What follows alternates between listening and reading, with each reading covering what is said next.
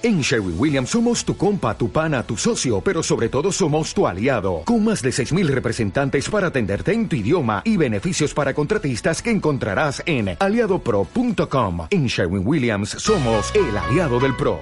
La semana pasada se retiraba Vince Carter, o anunciaba oficialmente que, se retiraba después de disputar su último partido en marzo, antes de que el coronavirus paralizaba la, liga y de confirmarse que no va a estar eh, en Disney, algo que habría sido de dibujos animados pero un final muy, eh, muy poco Vince Carter. Y para hablar de él, he traído a mi eh, experto, a mi referencia, a mi biblioteca en mates, eh, Sergi. Buenas tardes. Buenas tardes, buenas noches en España. Ah, un placer volver a hablar contigo de nuevo, aunque sea este breve podcast, pero un placer.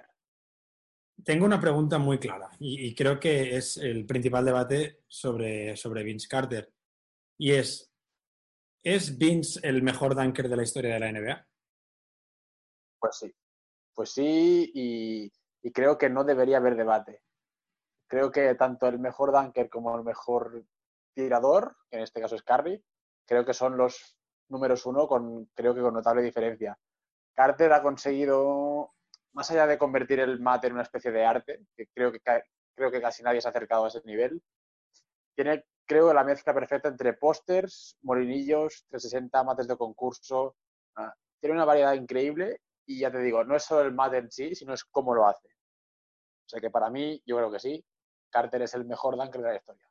Sí, sí que es verdad que, que, Vince tenía esa ventaja que fue el mejor en sus concursos de mates y luego fue el mejor durante una época muy larga en partidos. Y es algo que, por ejemplo, jugadores en la actualidad no hemos visto a Zach Lavin hacer un mate de concurso en un partido todavía, igual que no vimos a Kobe Bryant hacer un mate como los que hacían partido en un concurso. Eh, es que incluso Michael Jordan no lo hemos visto hacer mates tan bestias como lo que hacía en los concursos. No, yo creo que, por ejemplo, has sacado varios nombres. Lavin me parece un matador de concurso increíble, de lo mejor que ha habido nunca en la historia en partido, si es un contraataque, igual sí que se puede hacer un, molinillo o una cosa de estas, pero pósters ha hecho dos en toda su carrera. Y ahí ya, ya, ya entra otra, otra forma de valoración. Kobe y Jordan, por ejemplo, tienen infinidad de pósters, infinidad, los dos han, se han cargado a media liga en pósters. Kobe para mí es más variable en sus mates en partido y Jordan creo que con todas sus condiciones y con todo lo que mostró en el concurso, se nos quedó un pelín corto en partido. Para mí es de los mejores porque, ya te digo, tiene a media liga posterizada y la mitad de los pivots. Pero me falta un poco del Jordan de concurso en los partidos. Bueno, me parece que me parece... nos hemos dejado muchos nombres fuera, eh, sin ir más lejos. El de los de Sean Kemp, eh, Dr. J, todos estos jugadores que quizá un poquito antes. mira, antes de, de, acabamos con esto. Otro nombre similar, LeBron James, un tremendo matador en partidos, pero siempre tenemos la incógnita de, ¿y en el concurso qué sería de LeBron James? Mucha potencia, mucho salto, mucho, mucha verticalidad, pero ¿hay algo más aparte de eso? Sí, por eso Vince Carter será siempre el, jugador que, nos acordaremos todos cuando pensemos en, en, un matador. La siguiente pregunta. Hablamos del Vince Carter como jugador ahora. ¿Crees que es top 50 jugadores en la historia de la NBA? Vamos a ver. Ah, vamos a, primero vamos a dejar claro que aquí, servidor, yo creo que tú también, somos muy fans de Vince Carter. Todo el mundo debería serlo. Todo el mundo debería serlo. Top 50. Pues igual top 50 justillo. Justillo. Más que nada porque pesa un poco el tema de que nunca llegó a una final de conferencia. Fue muy bueno. Se quedó a un tío de pasar a finales de conferencia, esa semifinal histórica contra los Sixers, pero yo creo que le ha faltado un poco más de currículum a su historial personal para poder considerarlo un top 50.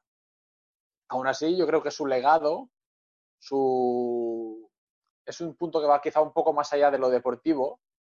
El tema en su llegada a Toronto, ¿no? ese, ese, revitalizar un poco la ciudad de Toronto que estaba bastante hundida en tema de NBA, la primera gran estrella, poner Toronto en el mapa y además convertirse en el mejor dunker de la historia, pues seguramente, no por currículum, pero sí por influencia, pueda ser considerado un top 50. Yo creo que por A nivel individual, seguramente no lo sea. Seguramente no lo sea. Pero ya te digo, la influencia, el legado, influye mucho. Sí, no, además, habiendo jugado 22 temporadas, eh, hasta los 42 años, si no me equivoco, por un lado es positivo, es el hecho de que la influencia que generas en, la siguiente generación o incluso en las tres siguientes, porque, porque ha sido una influencia para un montón de jugadores, pero luego está el tema de que en 22 temporadas nunca has conseguido llegar a unas finales de conferencia, como, como decías, incluso fallando el tiro clave el día que lo podías haber hecho. Eso nos lleva, o eso me lleva a mí, a la siguiente pregunta, que es una conversación privada que hemos tenido en alguna ocasión, y es, esto que vamos a necesitar mucho tacto para explicarlo, ¿vale? Pero, ¿está Vince Carter sobrevalorado? Y antes de que la gente los mate, y, repito, Vince Carter es mi ídolo, ¿vale? Partiendo de esta base, junto a Kobe Bryant, los dos son mis dos referentes baloncestísticos de principios del 2000, partiendo de esta base y según lo que hemos explicado antes, yo creo que mucha gente pone a Vince Carter quizá un pelín por encima de lo que le tocaría a nivel de ranking por su influencia, por sus mates, y esto, estas quizás sean 5, 6, 7, 8, 10 posiciones, no sé. Pero sí que eh, este legado de los mates ha hecho que mucha gente condicione o valore un pelín diferente a Carter y seguramente lo suba unos puestos de más de los que según su currículum individual y colectivo de, en la liga le correspondería. Dejémoslo así. Así que yo creo que en este caso sí que creo que los mates le han sobrevalorado un pelín. Un pelín. Vamos a dejarlo aquí. Es verdad que Carter fue una de las caras de la liga, sobre todo porque interesaba al principio convertir a Canadá en un mercado y luego porque estaba eh, en un mercado como Nueva York, como New Jersey en este caso, pero recordemos que Vince Carter nunca fue, bueno, solo una vez fue top 10 en el MVP, quedando décimo, y otras tres veces quedó en el top 15. O sea, por ponerlo así, eh, yo creo que Vince Carter nunca fue eh, uno de los cinco mejores jugadores de la liga. Algo que podemos decir de igual 15 jugadores que han coincidido en la liga con él en los últimos 22 años. Yo creo que al final la, votación del MVP es algo quizá que puedes coger un poco con pinzas porque también influye mucho el récord del equipo y quedar primero o segundo, quedar sexto, pues te puede condicionar muchísimo a la hora de, conseguir votos. Ah, yo creo que el mejor Carter sí que es de los 10 mejores jugadores de la liga. Luego el tema está en, ver quién es el mejor Carter, si el de los Nets, que ya es más maduro, mejor pasador, un poco más completo, o la explosión física que vimos en los primeros 2-3 años en, en Toronto. Yo creo que para mí el Carter de 2000-2001, que es el del famoso triple fallado contra los Sixers, yo creo que sí que es un top 10 de la liga. Ah, y lo que comentábamos antes de estar un pelín overrated, no hay, no hay más que ver que Carter durante 3-4 años fue el jugador más votado para el All-Star. Sin ser el mejor jugador de la liga, era el jugador más votado. Y no porque tuviera el mercado chino como Yao Ming detrás apoyándole, sino porque era el jugador más espectacular de la liga y eso pues, le llevó a superar en votos a, Kobe, a Shaq, a Tim Duncan, etcétera, etcétera, etcétera. Un dato muy interesante, la verdad. Eh, estoy de acuerdo, estoy de acuerdo con todo lo que has dicho. Igual tú sabes más que yo de mates, por lo tanto tengo que comprarte el, que eh, Carter es número uno. Acepto perfectamente que Carter no sea un top 50 de la, de la historia de la liga. Además, sabes que a mí me encanta investigar la historia de la liga, pues antes de los 60, de los 70. Y, estoy de acuerdo en que Vince está, en los privados ahora mismo, un poquito sobrevalorado por, por la imagen, porque fue la cara de la liga, porque es un jugador espectacular, porque además yo creo que le cae bien a todo el mundo. la única afición de la liga que puede odiar a Vince Carter igual fueron los Raptors de 2005 a 2010, que es cuando todavía tenían la, la sensación de esa exnovia que está triunfando en otro sitio. Pero pero es que no conozco a una persona que Vince Carter le caiga mal. No, no. Yo, creo que es esto que dices. ¿eh? Al final, el que le puede tener rencor son los fans de los Raptors durante cuatro o cinco años. pero no hay que olvidar que ya cuando estaba en Memphis le hicieron un, un homenaje bastante potente en, en, Toronto, que Carter acabó llorando y tal, o sea que yo creo que pasados 5, 6, 7 años de eso, no creo que haya mucho hate, que me, me sorprendería mucho que la gente odiase o no le gustara a Vince Carter. Sí, de hecho espero que el año que viene eh, la camiseta de Vince Carter se retire en el Scotiabank Arena. Hombre, debería, debería, debería. Debería ser la primera retirada. Eh, Sergi Díaz. Sin Carter seguramente no estaríamos hablando de los Raptors.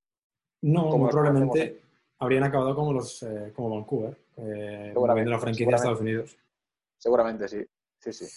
Sergi Díaz, experto en mates y baloncesto. Bueno, Muchas gracias. Baloncesto lo justo.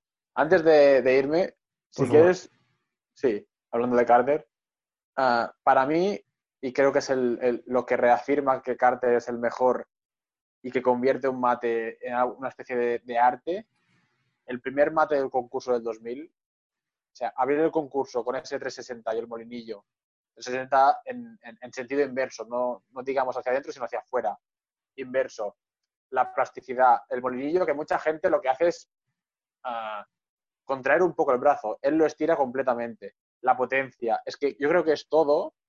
Y para mí ese es el mate en mayúsculas de la historia de la NBA. O sea, primer mate en un concurso, empezar así. A nivel de ejecución, creo que nunca más. Mira que hay gente que ha intentado el 360 a Morenillo. Creo que nunca nadie en la historia ha conseguido imitar la perfección de ejecución de ese mate. Y ahí yo creo que es donde Carter realmente está por encima del resto. Y, y, en partido, antes de que te vayas, ya, ya, que me estás hablando de tu mate favorito, ¿en partido cuál es tu mate de Carter? En partido, hay varios, hay varios. Uh, te puedo decir tres o cuatro que a mí me, me, me dejan bastante flipado. Yo, yo estoy, mientras grabamos, estoy viendo la cara de Sergi y se está, está sonriendo como un niño pequeño cada, cada vez que habla de mates o de Vince Carter.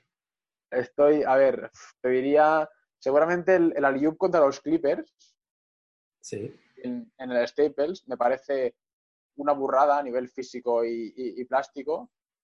Y luego tiene eh, un molinillo en contraataque en el que parece, en la cámara, en la repetición desde el centro del campo, por así decirlo, parece que esté flotando en el aire y se ve como el, su brazo derecho del molinillo traza un círculo perfecto sin eh, contraer el brazo y ahí me parece el, molinillo perfecto me quedaría con estos dos. Igual hay 10, 12 más que también te podría decir, pero estaríamos aquí esta mañana y tampoco creo que sea tu intención estar aquí uh, escuchando la turra de los mates. Bueno, Sergio, ahora sí, muchas gracias por eh, tu expertise en los mates y en Vince Carter, eh, uno de tus referencias de la NBA, seguro. El único bueno. Lo es, lo es. De hecho, tengo el 360 windmill de mi habitación colgado en modo gigante, o sea que imagínate. Me lo creo. Eh, y bueno, pues por la parte que toca se haya retirado Carter, lo siento mucho porque te vas a perder sus mates, aunque tengan los vídeos descargados. Los tengo todos, los tengo todos. Muchas gracias y hablaremos otra vez. Cuando tú quieras, aquí estoy. Un placer, Alejandro, que vea muy bien. Hasta la próxima.